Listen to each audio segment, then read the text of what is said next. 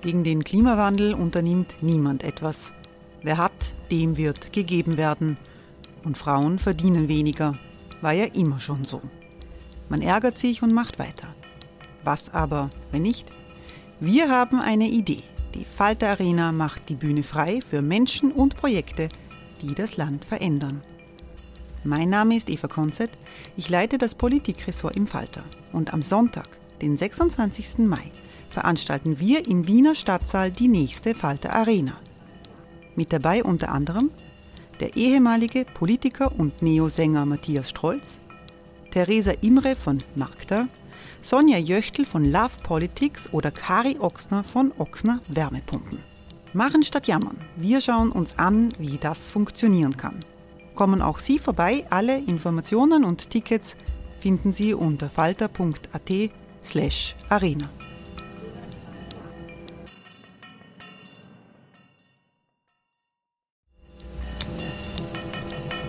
Falter-Podcasts werden durch Werbung unterstützt.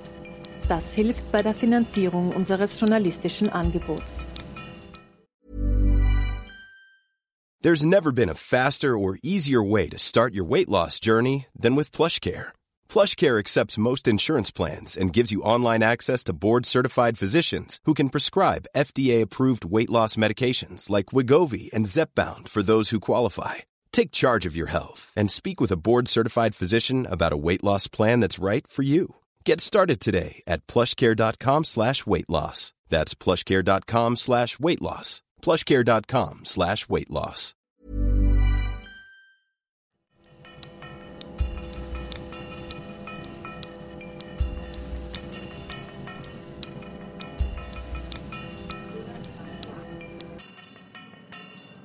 Herzlich willkommen, liebe Zuhörerinnen und Zuhörer, bei der 53. Folge von Schäuber fragt nach.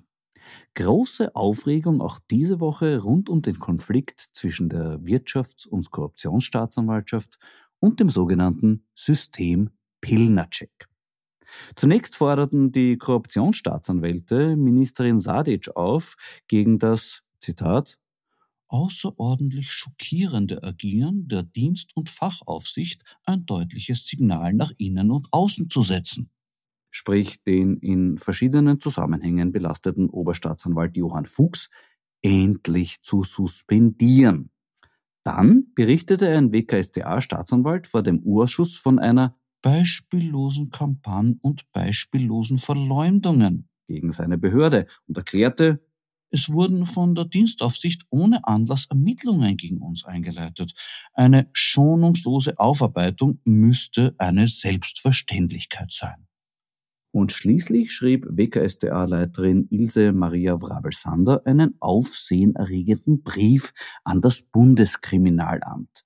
In dem spricht sie von systematischer Torpedierung des Ermittlungsverfahrens und wiederholten Versuchen, die zuständigen Oberstaatsanwälte durch unrichtige Unterstellungen dienstrechtlich oder auch strafrechtlich relevanter Handlungen persönlich zu diffamieren, wobei zufolge der Chats davon ausgegangen werden kann, dass sie von Magister Fuchs und Magister Pilnacek initiiert oder veranlasst wurden.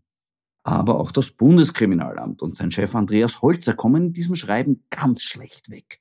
Der der WKStA erst über die Medien bekannt gewordene Sachstandsbericht von Magister Holzer zeigte deutlich die Intention des Berichterstatters, nämlich die bloße Verunglimpfung der WKStA und insbesondere jener für den Ibiza-Verfahrenskomplex zuständigen Oberstaatsanwälte. Dies führte zu einem nicht behebbaren Vertrauensverlust gegenüber Magister Holzer und hat mich damals veranlasst, eine straf- und disziplinarrechtliche Prüfung anzuregen. Die Zusammenarbeit mit der Leitung der Soko Tape war von Beginn an von erheblichen Irritationen begleitet. Etwa aufgrund des Verschweigens einer bei einem Beamten offenkundig vorliegenden Befangenheit, trotz ausdrücklicher Nachfrage der eigenmächtigen Ausfolgung von sichergestellten Beweisgegenständen oder der gesetzwidrig unterlassenen Berichterstattung über die Sicherstellung des Ibiza-Videos. Um zu verstehen, was da abgelaufen ist, hilft es vielleicht, sich die österreichische Justiz als Krankenhaus vorzustellen.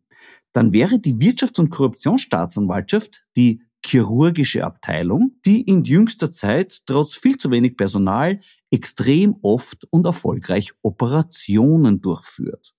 Pilnacek und Co. wären dann die Dienstaufsicht in der Krankenhausdirektion, die mit den Chirurgen ein Problem hat, weil die auch Leute operieren, bei denen die Dienstaufsicht nicht will, dass sie operiert werden. Deshalb versucht die Aufsicht, die Chirurgen mit Hilfe von absurden Berichtspflichten und ähnlichen Schikanen vom Operieren abzuhalten.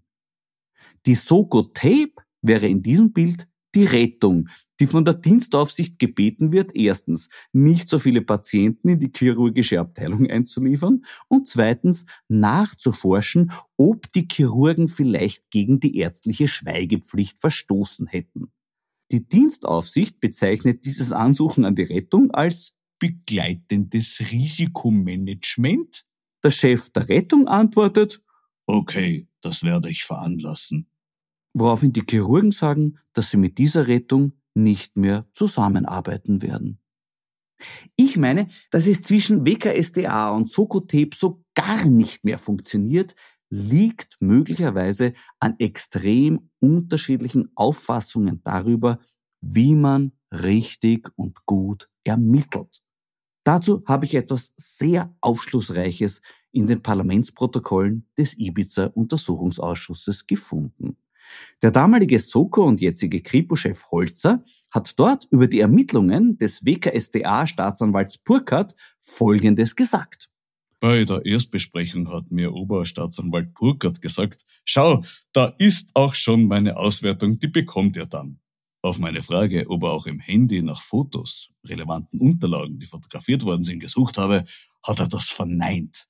Das ist aus kriminalistischer Sicht ein Desaster, denn das gehört dazu. Unbedingt, ja? Es reicht ja nicht, dass man Unterlagen alleine sichtet und vielleicht mit einer Software durchgeht und Namensteile sucht, sondern man muss auch diese festgestellten Inhalte ermitteln. Es gibt in der Polizeiarbeit halt einfach forensische Standards.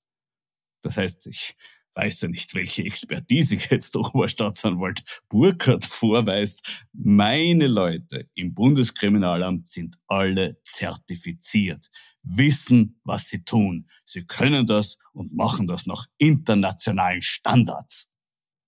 Und da dürfte die WKSDA doch ganz andere Standards anwenden. Diesen Schluss muss man aus einem Dokument ziehen, das mir hier vorliegt. Darin geht es um einen der bedeutendsten Gegenstände in der Geschichte der Zweiten Republik, nämlich um das Handy von Thomas Schmidt. Ich liebe meinen Kanzler. Kriegst eh alles, was du willst. Du bist die Hure für die Reichen. Kann ich ein Bundesland aufhetzen? Wenn das in die Hose geht, sind wir hin. Wir verdanken diesem Handy so viel Schönes und so viel Erkenntnisgewinn. Ermöglicht hat uns das die WKStA, die nach wie vor mit der Auswertung beschäftigt ist und dabei immer wieder neue Kostbarkeiten ans Tageslicht bringt. Man kann das aber auch ganz anders sehen, nämlich so wie in dem mir hier vorliegenden Dokument. Es handelt sich um einen Amtsvermerk des Bundeskriminalamts, unterzeichnet von Magister Andreas Holzer, mit dem Betreff Ergebnisse der Datenauswertung. Und darin findet sich folgender im allerhöchsten Maße bemerkenswerter Satz. Weder auf den Mobilgeräten noch auf den sonstigen elektronischen Daten von Thomas Schmidt konnten sachverhaltsrelevante Informationen vorgefunden werden. Jo. Aha. Ja, ähm, ob das jetzt wirklich internationalen forensischen Standards entspricht, hm, kann man diskutieren. Aber ja, auf jeden Fall sieht man, dass unter sachverhaltsrelevanter Information wahrscheinlich jeder was anderes versteht. Zum Beispiel der ÖVP-Anwalt Werner Suppern, der diese Woche in einer Aussendung gemeint hat, dass die Schmidt-Chats in der Causa Sigi Wolf Sebastian Kurz entlasten würden. Der Verdacht der WKSDA. Kurz habe vor dem Ausschuss vorsätzlich falsch ausgesagt, indem er verneint habe, die politische Entscheidung über die Bestellung zum ÖBAG-Aufsichtsrat getroffen oder diese maßgeblich beeinflusst zu haben, fällt damit einmal mehr in sich zusammen die Formulierung einmal mehr ist in diesem Zusammenhang besonders mutig, äh, zumal der Verdacht in jüngster Zeit nicht in sich zusammengefallen ist, sondern einer rasanten, geradezu betonmäßigen Aushärtung unterzogen war. Schuld daran ist der nun den Staatsanwälten vorliegende Sideletter der türkis-blauen Regierung von 2017, in dem unmissverständlich festgelegt wurde, der Vorstand der Beteiligungsgesellschaft wird durch die ÖVP nominiert. Der Aufsichtsrat der Beteiligungsgesellschaft wird durch die ÖVP nominiert. Unterzeichnet von Sebastian Kurz. Das lässt jetzt eigentlich nur mehr eine Ausrede zu, nämlich, dass er sein eigenes Regierungsprogramm nicht gelesen hat, bevor er es unterschrieben hat. Das würde wenigstens gut passen zu einer Aussage, die Kurz im Urausschuss gemacht hat. Anscheinend ist das im Regierungsprogramm, aber ich kenne mich da nicht im Detail aus. Also ich glaube, zumindest da hat er im Urausschuss die Wahrheit gesagt. Oder aber er hat überhaupt nicht gewusst, was er da unterschrieben hat. Äh, gut, das klingt nicht sehr glaubwürdig oder lebensnah, aber vielleicht wird Kurz uns das noch erzählen. Das legt zumindest eine Aussage des Ex-Kanzlers bei seiner Einvernehmung nahe. Da spricht ihn der Richter auf eine Chatnachricht von Thomas Schmidt an, in der dieser von einem Sideletter zwischen Kurz und Strache schreibt und fragt Kurz ganz direkt, Wissen Sie, was mit dem Sideletter gemeint sein kann? Darauf antwortet Kurz, Nein, keine Ahnung. Ja, Wer weiß, vielleicht hat Sebastian Kurz diesen Sideletter einfach so unterschrieben, ohne zu wissen, was das überhaupt ist.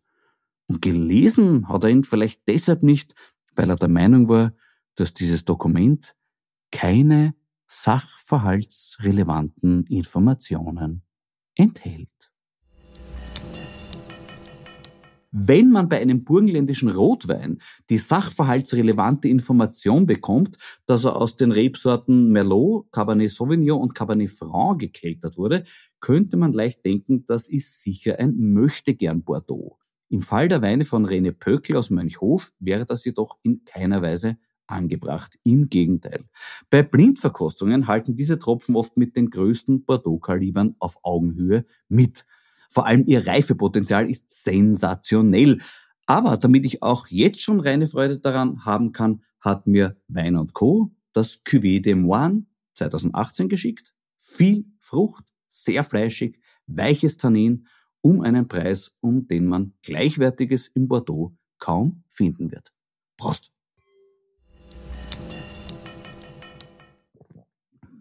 Den Übergang vom Wein zu meinem heutigen Gesprächsgast zu finden, ist eine leichte Übung, denn er macht im Nebenberuf selber Wein. Hauptberuflich ist er nicht nur Bürgermeister von Dreiskirchen, sondern auch permanente SPÖ Zukunftshoffnung. Ich spreche heute mit Andreas Babler. Grüß dich, Andi. Hallo, Florian. Äh, bei dir in Dreiskirchen ist dieser Tage viel los. Wie viele Menschen aus der Ukraine sind schon bei euch angekommen? War schwierige Frage. Die Zahlen aus der Bundesbetreuungsstelle kriege ich nicht äh, ganz genau nach äh, Nationalitäten, aber ich schätze, da ist eine Größenordnung von 150 bis 200 und zusätzlich, das ist das, um was wir sich kümmern, äh, sind es knapp über 100 Menschen, die in Privatquartieren in der Stadt außerhalb der Betreuungsstelle unterkommen sind. Du hast eine große Online-Konferenz einberufen. Äh, um was ist da gegangen? Wer war da dabei? Ja, wir haben uns bemüht, äh, herauszufiltern, alle Informationen zu bekommen im Vorfeld schon, wer Privatquartiere zur Verfügung stellen mag.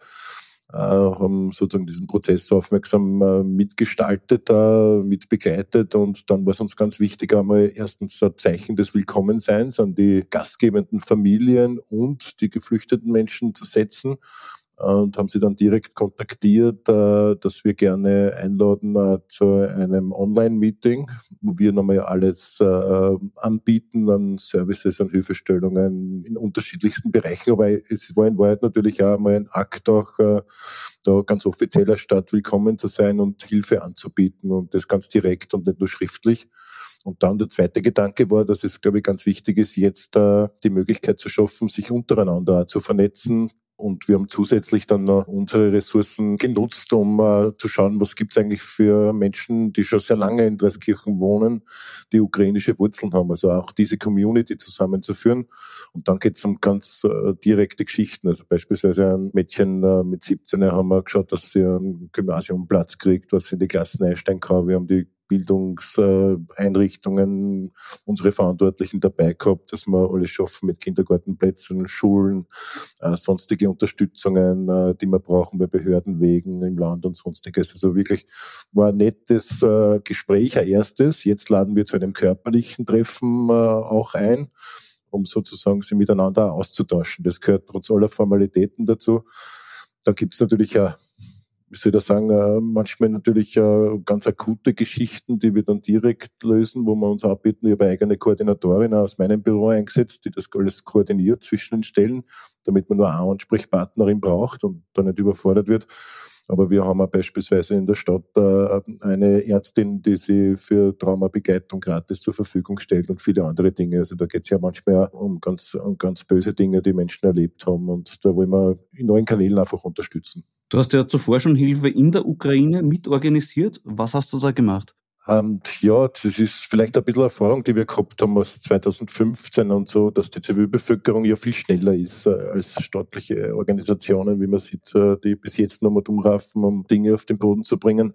Äh, wo wir gewusst haben, äh, ist gut, eine Organisation, eine Schwesterorganisation zu haben, wie bei uns halt die Volkshilfe mit dem, mit dem Erich, sie auszutauschen, die seit äh, über 20 Jahren in der Ukraine selbst tätige Schwesterorganisationen haben, die am Anfang äh, sie über Obdachlosenhilfe sozusagen betätigt haben in der Obdachlosenhilfe, aber seit der Krim-Annexion natürlich auch schon Binnenflüchtende betreut haben und die natürlich vor Ort in den Kommunen tätig sind, die vor Ort sind und sich auskennen, was für Hilfsgüter gebraucht wird. Das heißt nicht irgendwie aufzurufen, bringt Spenden und dann irgendwie zu schauen, was wir wirklich braucht, sondern ganz strukturiert eine Liste zu haben von genau den richtigen Dingen, von den richtigen Backelsuppen, äh, angefangen bis zur Kindernahrung, Babynahrung und haben gleich von der Stadt einfach Geld freigeben. Was wichtig war, dass wir Infrastruktur mit freigeben haben, sprich, dass wir unsere städtischen LKWs zur Verfügung gestellt haben, weil das auch so ein Thema ist.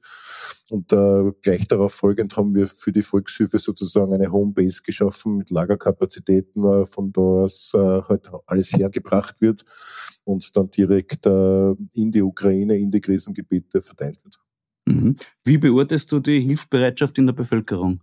Ja, stark, äh, wirklich stark. Also ich habe ein Posting gemacht, wo wir das einfach bekannt gegeben haben, dass wir statt jetzt mal schnell was tun äh, und habe nur in einen Kommentar geschrieben, wer irgendwie unterstützen will, ihr könnt äh, auch noch auf ein Spendenkonto für die Stadt einzahlen. Wir verwenden das alles laut dieser Liste der Volkshilfe.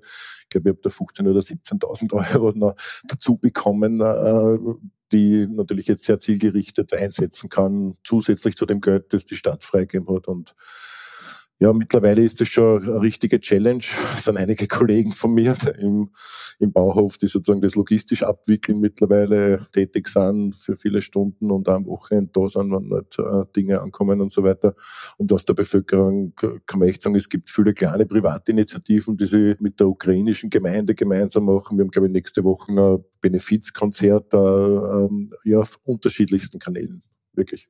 Es werden vielerorts Vergleiche zur Situation 2015 gezogen. Wie siehst du das? Naja, ähnlich und doch ganz anders. Beides sehr ähnlich, dass Zivilbevölkerung wirklich da von vornherein ganz zentral tätig ist, also wirklich äh, selbst organisiert in Initiativen oder mit den NGOs einfach was tun. Ja. Ähm, und die Erfahrung, die wir gehabt haben, ist äh, damals ja ganz miese gewesen, ja, dass wir gesehen haben, die Zivilbevölkerung will 2015 helfen, wie da die Leute in der Wiesen und im Dreck liegen sind. Ganz bewusst. Das war damals auch meine Ansage Richtung dem Innenministerium, hätte nicht sein müssen. Äh, und dann auch wirklich strukturell verhindert worden ist über Wochen und Monate, dass man eine geordnete Spendenannahmestelle macht, wo man die Spenden aufbereiten kann, wo man sie sortieren kann nach äh, Größen, nach äh, Baby- und Kindergeschichten und dass es nicht so sein muss, dass man das einfach alles verhindert. Das war damals der Fall. Die Leute daherkommen mit den besten Motiven, helfen zu wollen und dann macht man Kofferraum auf und dann nimmt man sich da die Sackeln aus, rennt um die Ecken, schaut, was passt und den Rest lässt man liegen und so weiter.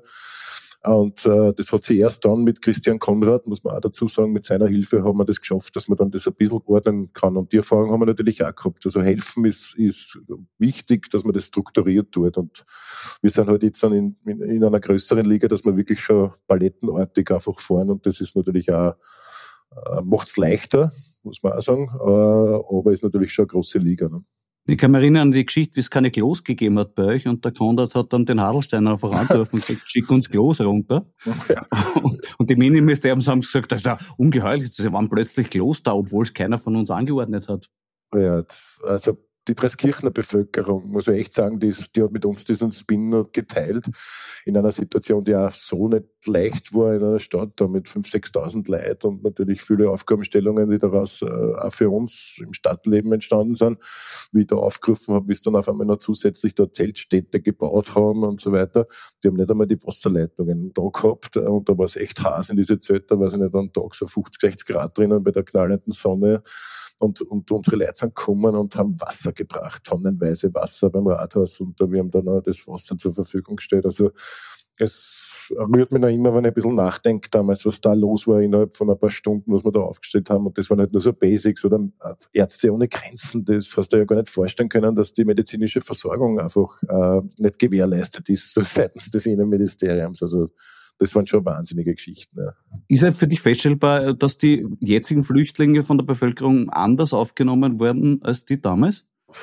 Ja und nein. Also wir, wir können sie leider nicht ganz entkoppeln von diesem Spin, den ich total verurteile, äh, der von Anfang an, äh, von der ersten Nehammer-Rede im, im Parlament äh, ganz bewusst inszeniert wird, nämlich dass das ja jetzt dann äh, Nachbarschaftshilfe sein soll und dass gleichzeitig natürlich wir weiter als offizielle Republik da an der Festung Europa mitbauen und da eigentlich keine Flüchtenden Leute aufnehmen wollen. Und das ist äh, ja apathik, finde ich. Man, Bomben, Granaten, Vertreibungsmechanismen, die haben keine Masche, egal ob jemand aus Afghanistan, aus Jemen äh, sonst flieht. Das sind dieselben Motive, die einfach Existenz sichern sollen für sich selber und für seine oder ihre Familien. Und ja, insofern muss ich sagen, wahrscheinlich gibt es diese Differenzierung, aber wir versuchen alles, und das ist auch meine Rolle in der Geschichte zu erklären, wir helfen immer. Ja, das, was wir immer tun, egal woher jemand kommt, wir helfen. Hi, this is Craig Robinson from Ways to Win, and support for this podcast comes from Invesco QQQ. The official ETF of the NCAA. Invesco QQQ is proud to sponsor this episode and even prouder to provide access to innovation for the last 25 years. Basketball has had innovations over the years too. We're seeing the game played in new ways every day. Learn more at Invesco.com slash QQQ. Let's rethink possibility. Investco Distributors, Inc. Du warst vor zwei Monaten mit einem Rettungswagen in Bosnien. Was hast du dort erlebt? Eigentlich ist das die, die gleiche Situation. Ich habe mit dem Kit Becks, also mit Peter Rosendic, äh, mich schon länger ausgetauscht, der mit der SOS Balkanroute äh, unterwegs ist und sehr stark in, der Stadt Bihać äh, aktiv war. Eine Stadt, die man de facto fast ein bisschen vergleichen kann äh, also mit Dreiskirchen. Diese Stadt, die auch allein gelassen worden ist, sozusagen als einer der, Hotspots, wo viele Leute ankommen, die halt dort ihre Chance sehen, in die Europäische Union zu kommen. Und dann ist ja damals ähm, im letzten Winter das Lager brennt, da haben Leute wirklich Schnee und eisigen Temperaturen Temperaturen mit Planen äh, einfach in den Wäldern äh, hausen müssen. Die Stadt war überfordert, die selber ganz wenig Infrastruktur hat. Und äh, mit SOS Balkanroute haben wir halt dann gesagt, okay, es kommt darauf an, wirklich effektiv helfen zu können. Dann haben wir die Idee geboren mit unserem Samariterbund, äh, ein Rettungsauto, das äh, wir zur Verfügung haben und äh, eh schon ein neues auch bestellt haben, aber natürlich voll ausgestattet mit allen möglichen technischen Equipment, einfach der Stadt Bihatsch zur Verfügung zu stellen, weil dieses Rettungsauto und die Rettungsorganisationen, die helfen allen der Stadt, der autochthonen Bevölkerung, aber natürlich auch da sind die Rettungssanitäterinnen, die unterscheiden nicht. Also aber wenn flüchtende Leithilfe brauchen, fort dieses Rettungsauto. Und das war das zweite Rettungsauto, das ist unvorstellbar bei einer 50.000er Stadt, ja, das die Stadt haben. Äh, es war sehr ergreifend. Wir machen auch weiter. Wir wollen eine solidarische Städtepartnerschaft da mit Bihatsch entwickeln. Aber das ist es, also nicht wegzuschauen. Ich meine, das passiert, also nicht anderthalb Stunden weg von der österreichischen Staatsgrenze. Ja, da werden Pushbacks gemacht, ja, da werden die Leute vertrieben, da werden dann die Schlafsäcke, die es mitgehabt haben, einfach anzünden von den kroatischen Behörden und so weiter. Und die Leute haben auch ein einziges Ziel, einfach in Sicherheit irgendwo einen Hafen zu finden. Und, und nehmen viel auf sich. Und wenn du siehst, wie sie dann äh, über Kilometer weiß in der Nacht, äh, gejagt von Wärmebildkameras und so weiter und Schneisen, die es da einschneiden in die Welt, Förder äh, mit ihren Kindern vor allem auch, wenn, das, wenn dann wirklich Kinder dabei sind, alles probieren, um, um diesen Hafen zu erreichen und wie sie dann behandelt wird von diesem angeblich so emanzipiert demokratischen Europa. Ah, da darf man nicht wegschauen, ja, und das tun wir einfach auch in Bihać, das tun wir jetzt in der Ukraine, das machen wir mit Leuten aus Afghanistan genauso bis nach Ungarn wahrscheinlich 1956 zurück. Du hast vor sechs Wochen geschrieben, Sicherheit in Europa kann es nur mit Russland und niemals gegen Russland geben. Äh, da gilt jetzt, sagt niemals nie, oder? Na, ich glaube, es ist eine Frage, dass Russland nicht Putin ist. Und äh, ich glaube, äh, man muss jetzt zum Beispiel einen Fokus auch auf die russische Zivilbevölkerung, auf Friedensbewegungen, auf demokratische Kräfte lenken. Und wir haben in Russland ja in den letzten 15 Jahre, 20 Jahre eigentlich Prozesse gesehen, wo sämtliche demokratische Oppositionskräfte, wurscht aus was für einer politischen Ausrichtung sie kommen sind, hart bekämpft, äh, ist ein freundliches Wort, äh, de facto ziemlich niederdruckt worden sind.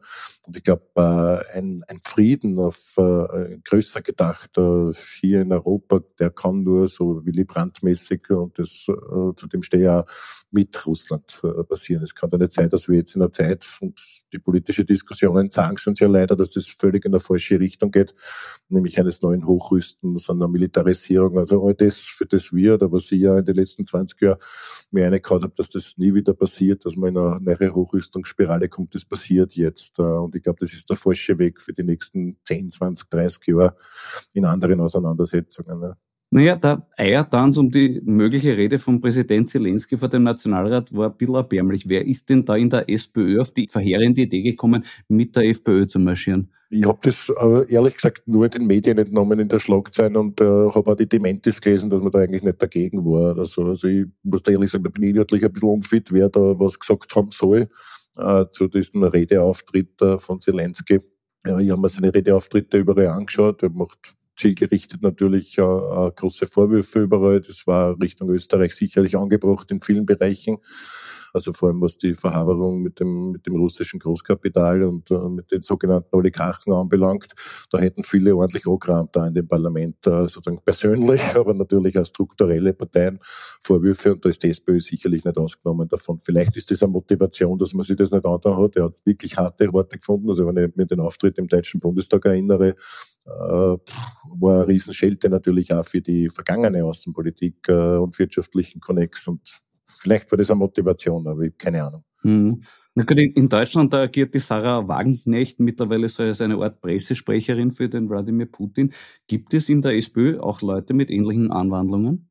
Ah, glaube ich nicht. In der, in der Liga. Ich verfolge ein bisschen mit uh, die Diskussionen in der Linken. Ich habe äh, viele mögliche Stellungnahmen äh, gelesen bis zum Austritt von Oskar Lafontaine und vielen anderen Geschichten, die durchaus äh, jetzt an der, Konsequenz äh, ein bisschen zerbrechen, nämlich die Konsequenz ist das Hochrüsten. Also das muss äh, vielleicht da möglich sein, das kritisch zu hinterfragen. Also auch diese ganzen Teilnahmen an Battlegroups, also all das, was wir jahrelang verhindert haben, dass wir da Teil von Militärpakten wären und Militärverbindungen.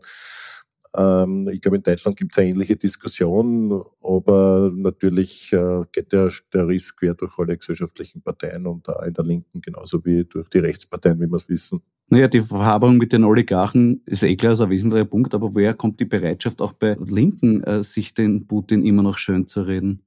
Das müsste man die Linken fragen, die das tut, was die Motivation anbangt. Also jeder, der links denkt, weiß, dass der Putin kein Linker ist. Ja. Ist ja völlig, völlig schwachsinnig. Es ist einer, der sozusagen äh, imperial, also imperialistisch ganz einfach äh, die wirtschaftlichen Interessen einiger weniger ganz großen, nämlich äh, versucht, nicht nur in Russland, sondern auch global wirken zu lassen und all das unterstützt. Also all das, was wir als Linke ablehnen, diesen Zugang, äh, wo halt ganz große monopolisieren in diesen Fragen, also sei es die Gazprom und alle ihre Nebenfirmen, ähm, und das wird gemacht und zusätzlich eine Unterdrückung von demokratischen Kräften. Also inhaltlich äh, lässt sich da nichts rechtfertigen, was da links sein sollte. Es gibt eine erstaunlich große Schnittmenge zwischen äh, Putin-Fans und Corona-Leugnern. Wieso glaubst du, vertragen sich die miteinander so gut? Naja, glaube, ist ideologisch begründet. Ne? Die Rechte hat ja sozusagen immer wechselnde ideologische Strategien gehabt, nicht nur in der Ausländerinnenfeindlichkeit und der Ausländerfeindlichkeit, äh, der sich ja in Österreich anders dargestellt hat, immer, was in den 80er, 70er, 80er, eher 80er Jahren, also einer äh, Antislawinismus in der Rechten vorherrschend, dann äh, ist es dann über mehrere Etappen gegangen, bis hin heute zur was in anti-islamisch orientierten Rechten und vielen anderen und so war das auch immer eingebettet in dieser Kritik an dem Großkapital, der neuen Weltordnung, äh, von Jüdinnen und Juden als äh, Konstante in der Kritik. Und so findet man sie natürlich auch beim Putin wieder, der sozusagen über seinen Nationalismus und über dieses Großrussentum äh, natürlich da einige Parallelen aufmacht und äh, vieles auch mitbekämpft, äh, was Rechte auch bekämpfen wollen. Ja. Also insofern findet man da vieles an autoritären, an antidemokratischen, an diesen Führerkultartigen, aber vor allem nationalistischen Programmen. Und äh, da ist auf einmal der Antikapitalismus, der manchmal als Schlagwort äh, gebraucht wird von den Rechten oder missbraucht wird eigentlich von den Rechten, spielt dann auf einmal keine Rolle mehr. Ja. Und auch Anti-Amerikanismus natürlich. Natürlich, ja. Weil schon das Stichwort Corona gefallen ist, du hast dieser Tage massive Kritik an der Corona-Politik der Bundesregierung geäußert. Was stört dich? Ah, das völlige Aufgabe, äh, den Menschen zu schützen, so gut es geht. Und äh, ist ein Wahnsinn, finde ich. Also dieses, äh, was wir versucht haben, gemeinsam mit so vielen anderen niemanden zurückzulassen in, in diesen Corona-Etappen, die wir jetzt erlebt haben in den letzten zwei Jahren. Äh, beginnend, äh, wo es Kassen hatte, sind wirklich ältere Mitbürgerinnen gefährdet. Äh, von Anfang an, wo wir dann Hilfsdienste aufgestellt haben mit Bringdiensten von Medikamenten und, und Lebensmitteln und vielen anderen äh, Geschichten. Immer diesen Anspruch, äh, Menschen zu schützen vor Infektionen bei einer ähm, neuartigen Viruslage, einem neuartigen Virus, wo man so wenig Wissen da hat und alle Wissenschaftlerinnen oder der Großteil der Wissenschaftlerinnen, die international tätig sind, sagen, äh, es gibt einfach echt große, gefährliche Fragezeichen, nämlich selbst wenn du heute halbwegs gut drüber kommst und halt zehn Tage einfach niedergelegen bist mit äh, Fieber, Grippe, ähnlichen Symptomen, dass man noch nicht weiß ganz genau, wie sich dieses Virus auswirkt und Long-Covid einfach ein Thema ist, ähm, dass man davon ausgeht, dass es verschiedene Bereiche des Körpers betreffen kann dass das auch bei Kindern einfach eine gefährliche Geschichte ist, dann muss man einfach schauen, bis man wissenschaftliche Evidenz hat, dass man möglichst viel Menschen vor dieser Infektion schützt. Und das ist ein Anspruch, den haben wir in unserer Kommune wirklich auf Kurs gehalten. Er ist ja nicht ganz einfach. Ja, manche sagen, ja, das ist super, jetzt lassen wir das durchrauschen. Äh, die zurück, was da kommen ist vor Weihnachten mit Aussagen, äh, das ist ein Weihnachtsgeschenk und so weiter, Omikron. Ja. Jetzt kommt man drauf, dass das nicht so ist, dass diese Massendurchseuchung und Herdenimmunitätsthese gerade bei Omikron äh, gescheitert ist, dass Leute sich reinfizieren kann, dass es wenig Schutz gibt und dass das doch nicht so ist. Und es ist keine harmlosere Variante, es liegen einfach weniger Leute auf Intensiv, weil halt 70 Prozent der Bevölkerung geimpft sind. Und eigentlich ist äh, das harmlose an Omikron ist, dass es einfach viele Leute gibt, die einen gewissen Impfschutz haben. Und, und, und in den Schulen ist es ein Wahnsinn. Und ich finde diese Doppelmoral wirklich zum Kotzen. Also selber da Termine zu machen, selber sagen, ich trage überall bei jeder Möglichkeit zur Maske, ersuche sie das auch zu tun. Und jetzt dann macht man Maskenraum äh, in Innenräumen. In die Schulen bringt man nichts auf die Reihe. Die stellen nicht einmal irgendwie, quasi nicht, gut passende Kinder-FFP2-Masken zur Verfügung, die halt dann auch leichter zu tragen sind als irgendwie schlechte Masken. Sie haben überhaupt kein Thema. Sie, sie bringen eine relativ billige Maßnahme nicht.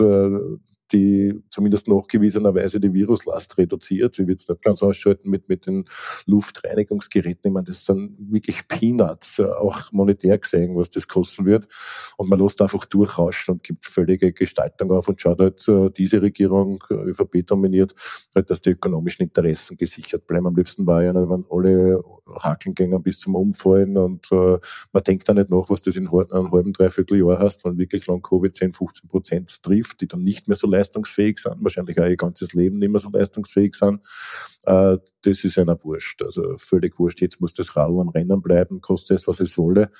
Und äh, dagegen stemmen wir uns und ich sage da, die Bedingungen, unter denen Pädagoginnen arbeiten müssen, äh, auch das Geld, was Pädagoginnen verdienen, das stört mich ja vor Corona, aber das, die, man, die, die kriegen manchmal 1100, 1200 Euro netto äh, bei 40 Stunden, nicht einmal 38,5. Also die haben ja noch diese 40-Stunden-Verträge im Landesdienst und in den Gemeindebediensteten Gesetzen und leisten an der wichtigsten Jobs immer schon, ja, nämlich äh, sozusagen eine Verantwortung zu übernehmen für die Kleinsten und, und die Ausbildung und Bildung der Kleinsten und Persönlichkeitsstruktur Agentur und kriegen schlechter Zeit um ein Vielfaches als irgendwelche Leute, die manchmal, weiß ich nicht, mit Hedgefonds äh, manche Regierungen kippen lassen auf dieser Welt. Ja. ja, das ist so unser Ansatz. Apropos Schulwesen. Als SPÖ-Bürgermeister musst du auch mit Sabotageaktionen durch die ÖVP-Landesregierung umgehen. Jüngstes Beispiel war, dass die Errichtung eines Gymnasiums in Dreiskirchen verhindert wurde. Wie ist das gelaufen?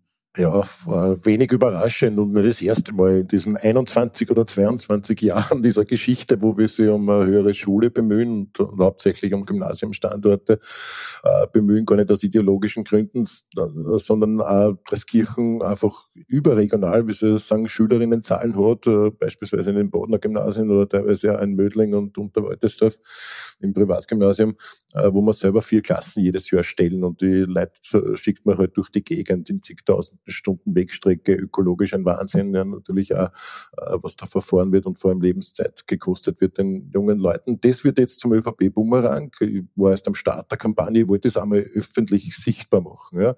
Äh, wie viele Jahre seit Unterrichtsministerin Gera, wenn du dich noch erinnern kannst, die war mal kurz Unterrichtsministerin, das war die, was voll schön war. Die Querflöte, ja. Keine Anekdote, aber Scherz beiseite. Wir haben das wirklich äh, lange gedruckt, jetzt wieder äh, auch den, den Wünschen eigentlich des Landes und dem Bedarf angepasst dass man Langform äh, ansucht, einer Achtjährigen.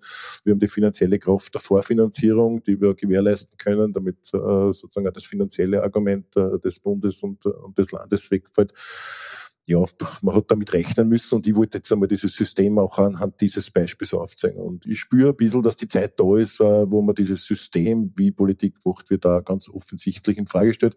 Und selbst wenn du da Umfragen ausschaust, äh, in, äh, sage jetzt nicht unbedingt das sehr SPÖ im bekannten niederösterreichischen Nachrichten und so weiter, die Umfrageergebnisse, die es da online rennen haben lassen, also da waren, glaube ich, 86 Prozent nicht für Baden als dritten Gymnasiumstandort, sondern da, das wird auch zum Bumerang Bumerang äh, für die ÖVP beispielsweise im Bezirk wären. Also das spüre ich schon, dass da viele Gemeinden sozusagen solidarisch sind mit uns und sagen, das ist doch ein Witz, da noch ein drittes und warum äh, nicht Dreiskirchen mit so großen Kinderzahlen, die einer der kinderreichsten Städte in Niederösterreich von den großen Zähne äh, dass man das macht und überhaupt mit dem Ruf, den wir haben, dass man eigentlich auch die modernsten Bildungseinrichtungen, was Digitalisierungen und, und, und diese super Whiteboards und was da alles gibt, Smartboards und so weiter, also auch viel Geld in die Hand nehmen.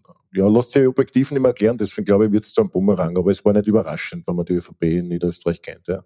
Wie wir vor ein paar Monaten miteinander gesprochen haben, hast du gemeint, eine parteiinterne Doskozil-Offensive stünde unmittelbar bevor. Ist die noch im Anmarsch oder eher in Lauerstellung? Ich glaube in Lauerstellung. Äh, ich glaube, äh, was immer wir dahinter vermuten, ja, ich bin ja, bin auch keine psychologische Ausbildung, äh, die braucht man vielleicht in ein paar so Bereiche. Ich glaube, da hat sich einiges verschoben. Also ich glaube, diese Dauerangriffe aus sozusagen manchmal gar nicht nachvollziehbaren Gründen, die kommen nicht gut an in der Partei, wenn man sozusagen nur des Trotzens Willens, und das war der Eindruck, den viele gehabt haben, wenn man immer irgendwo dagegen und irgendwo äh, Knackwatschen reinhaut oder so. Äh, ich glaube, das war überzogen und so erklärt sie auch, dass äh, da Doskozil sicherlich ein sehr stark verlorener parteiintern in der, in der Betrachtung für die Mitglieder. Das heißt aber, die Doskozil-Offensive aufgeschoben ist nicht aufgehoben. Würde ich auch denken, ja, aber äh, momentan, glaube ich, hätte er gar keinen Nerv mehr für solche Geschichten und heute auch in dieser Pauschalität, in dieser Trotzhaftigkeit, finde ich das auch eine gute, gute Entwicklung innerhalb der SPÖ. Und ich glaube, aus diesem Grund sind auch diese Umfragen innerhalb der Partei, die, die ich so lese, ja nicht sehr förderlich gewesen für den Tosco Chile. Du hast gesagt, ich will diese stolze Bewegung nicht Leuten überlassen, die sich nicht mehr trauen, Systeme in Frage zu stellen, die so vielen Menschen schaden. Wie meinst du das? Naja, ist eine grundsätzliche Kritik, die viele von uns teilen. Ich bin ja da nicht ganz allein. Ich habe manchmal äh, vielleicht eine medial größere Aufmerksamkeit, aber ich glaube, das ist eines der Grundprobleme in der Sozialdemokratie. Für das raffen wir intern, dass sich da einiges bewegt, dass man sozusagen wieder diesen Mut findet, einfach nicht a part of the game zu sein und abzufedern, vielleicht ein bisschen zu kalmieren, aber dennoch eigentlich die Grundproblematiken nicht anzugreifen. Und ich kann da für mich sprechen, äh, ein, ein Fokus, der weit über sozusagen österreichische Politik hinausgeht. Also ich finde es wahnsinnig, äh, außerhalb von Corona, arg, dass wir da nicht alle Hebeln als sozialistische Bewegung weltweit eigentlich in die Hand nehmen, dass nicht jeden Tag, weiß ich nicht, wie viele Leute an Krebs sterben müssen, weil sie die Medikamente nicht zur Verfügung haben. Oder dass sie irgendwie über Währungsfondsvergaben, wo auch Sozialdemokratinnen global organisiert sind drinnen, einfach Leid, äh, Länder gezwungen werden, Sachen auszubauen, die äh, eigentlich gar nicht zur Nahrungssicherheit in den eigenen Ländern beitragen, sondern dem Weltmarkt irgendwie dienen sollen und anderen Interessen.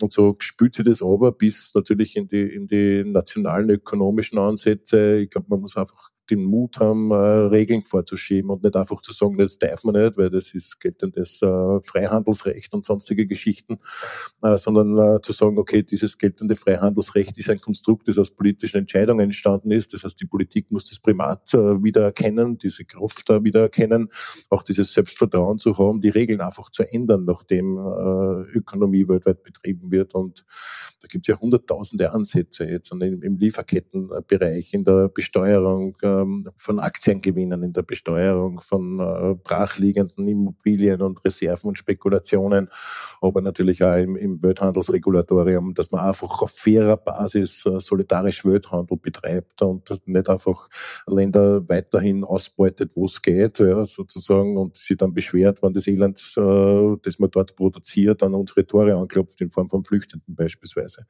Also die, dieses große Denken, das ist das, was wir, das, was wir verloren haben als SPÖ, das ist die selbstkritische Erkenntnis als Gesamtbewegung, echt Dinge in Frage zu stellen. Und der Bildungspolitik, äh, mittlerweile ist das irgendwie so, so ein Thema für mich geworden, obwohl ich eigentlich nie der große Experte war in Bildungsfragen. Aber ich denke mal, auch diese Corona-Krise beispielsweise, die gezeigt hat, äh, wie anfällig es ist, wenn man da einfach drei, vier, fünf, sechs Wochen einfach nur verliert, dass man da schon spricht von verlorenen Generationen, dass man das nicht nimmt, das SPÖ sozusagen aus der Tagespolitik herauszubrechen und sagen, dieses alte System, das in Wahrheit dann auf Maria Theresia Geschichten zurückgeht, ja, ähm, einfach neu aufzustellen zu sagen, was braucht für eine Reform von Beginn an, was braucht für neue bildungspolitische Ansätze Richtung Gesamtschule, Richtung spätere Trennung, wie viel Lernzeit müssen wir zur Verfügung stellen in einer Epoche eigentlich, die Jahrzehnte noch ganz andere Herausforderungen schon an die Kleinsten stellt. Also wenn wir zwar vergleichen, in einer ähnlichen Altersgeneration, was wir vor 40, 45 Jahren in die Volksschulen als Lerninhalt in vier Jahren eingedruckt gekriegt haben, dann kriegen das heutige Generationen der sechs bis zehnjährigen auch eine druckt, nur Name 50 Prozent dazu an Sachen, die es damals bei uns noch nicht gegeben hat, also zu den Basics. Und äh, man hat ihnen aber nicht mehr Zeit zur Verfügung gestellt. Und man sieht das dann in der Anzahl der Nachhilfestunden, die steigen, die auch finanziert werden müssen. Und in vielen anderen Bereichen. Es gibt einen irrsinnigen Druck auf die Pädagoginnen, die in dieser kurzen Zeit äh, das äh, einhauen müssen auf die Kinder. Das heißt, das nicht anzugehen und sagen, äh, diese Corona-Krise ist eine Chance zu sagen, in manchen Bereichen denken, wie es auch in Österreich anders sein könnte. Bildungspolitisch, arbeitspolitisch, äh, Recht auf Teilzeit, äh, Arbeitszeitflexibilisierungsrechte für Arbeitnehmerinnen und viele andere Geschichten. Nochmal auf dein Zitat Bezug zu nehmen. Wem würdest du dann diese stolze Bewegung überlassen? Keinen äh, Bürohockern und staubigen Leute, die sozusagen glauben, sie müssen im System sozusagen versuchen, sich selbst ihre Ansprüche und Macht allein nicht durchzusetzen. Ich halte nichts davon, wollen es gewinnen sozusagen, äh, damit man irgendwas vergeben kann und vielleicht ein bisschen besser kalmieren kann. Ich brenne eigentlich noch immer für Bewegung und das lasse ich mir auch nicht nehmen, die einfach äh, schaut, dass wir anders sind, äh, Alternativen zeigen und, und einfach äh, gestalterischer eingreifen. Und äh, ich würde jetzt nicht anfangen, Namen aufzuzählen, weil das ist wieder eine lange Sendung und ich würde es machen. Und wer weiß, ob sie ihn nutzt, wenn du das ja. sagst. Ja, stimmt. Ja. Ich muss dir aber einen fragen, wer soll denn in Niederösterreich als SPÖ-Spitzenkandidat in die nächste Landtagswahl gehen? Ja, ich glaube, es läuft alles darauf hin, dass äh, der Landesparteivorsitzende wieder zur Wahl steht. Äh, ich habe mit einem gesprochen vor wenigen Wochen, wo er gemeint hat, diese Entscheidung lassen wir sich noch ein bisschen Zeit. Ich ich weiß, dass man auf Bezirksebenen sozusagen jetzt diese Landeswahllisten vorbereitet und dann wird der Landesparteivorstand erst zum Schluss, das ist sozusagen die, äh, der Wunsch des Freund Schnabels und da wird es auch so stattfinden, die Debatte über die Landeslisten führen. Also ergebnisoffen zum Zeitpunkt, die Erwartungshaltung, dann nehme ich an, dass Franz Schnabel Nummer eins ist, wenn du mich fragst. Fällt euch nichts Besseres ein? Es wird immer viel bessere sein. Ja. Ich verstehe natürlich ja alle, die sozusagen mit uns da nachdenken, aber ich bin leider ein gelernter SPÖler und äh, deswegen glaube ich, man braucht keine Erwartungshaltungen, was besser oder schlechter ist. Ich glaube, der Geist der SPÖ gehört einfach geändert, weil der wieder ganz andere Leute produzieren. Äh, und Franz Schnapp ist Teil dieser Sozialdemokratie und äh, wird demokratisch legitimiert werden und äh, wird in diese Wahl ziehen und wird versuchen, für die SPÖ ein gutes Ergebnis zu machen. So nüchtern muss ich das sehen, als, als gelernter SPÖler. Und einfallen tut uns immer Besseres. Ja. Naja, dann halte die Daumen fürs Nachdenken. Ich muss dich noch fragen, du warst Vizepräsident der Sozialistischen Weltjugendinternationale mhm. und hast laut deinem Wikipedia-Eintrag das Konzept des staatsmonopolistischen Kapitalismus propagiert. Was darf man sich darunter vorstellen? Boah, ähm, wie viele Stunden haben wir? Marxistische Theorie kommt jetzt? Ja, ja, muss sein. Also äh, lege das nicht weg, sondern ich glaube ja nach wie vor äh, bin ich überzeugt davon, dass das, was der wissenschaftliche Sozialismus in den Fragen der globalen Ökonomie vor allem äh, Orientierung gegeben hat und da und auch wirklich die besten Ansätze geliefert haben, was heute Überakkumulation anbelangt und viele andere Dinge, äh, komplett richtig ist. Also 2008 war so ein Punkt, wo äh, eigentlich marxistische Monopolforscher, das ist äh, ein bisschen eine Antwort auf deine äh, Geschichte, äh, am besten noch vollzogen haben, was da passiert ist eigentlich mit dem Platzen der, der Hypothekarblase in, in, in Nordamerika, wie sich das auf einmal ausgewirkt hat auf eine wirkliche Produktion und Rohstoffkrise und haben das noch nachgewiesen, glaube ich, am Hamburger Hafen damals und wie französische und deutsche Überakkumulation dann auch Beispiele getragen also hochkomplexe ökonomische Dinge, die in einer Theorie zusammengefasst worden, die staatsmonopolistisch Kapitalismus kassen hat. Das ist nicht, äh, man wird das wahrscheinlich so verstehen,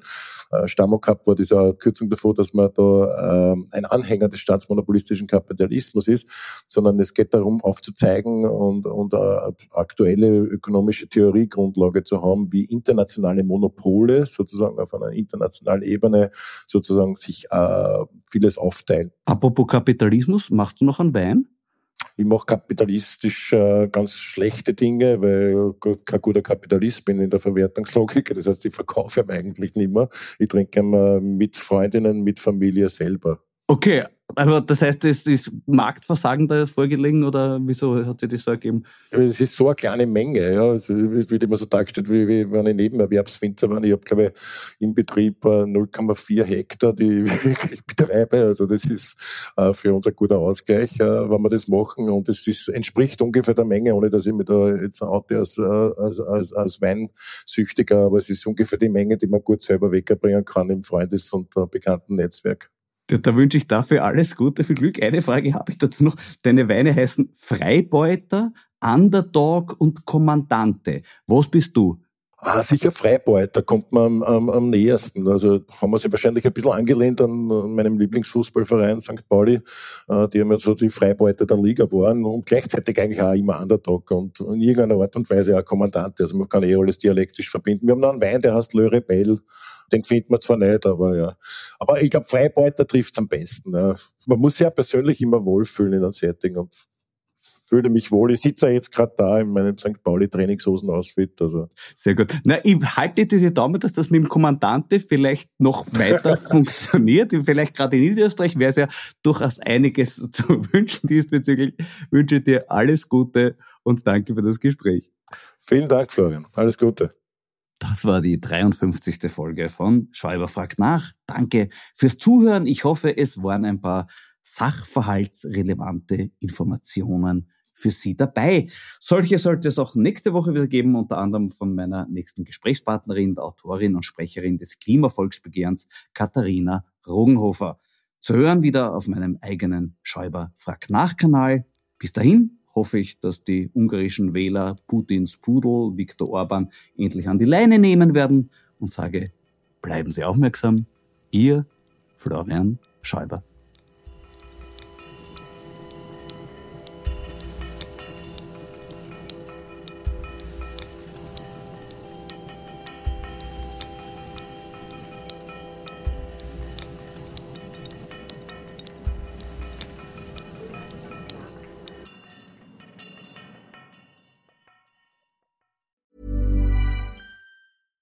Catch yourself eating the same flavorless dinner three days in a row?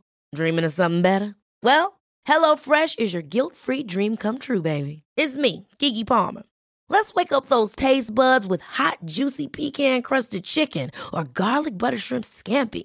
Mm. Hello Fresh. Stop dreaming of all the delicious possibilities and dig in at HelloFresh.com. Let's get this dinner party started.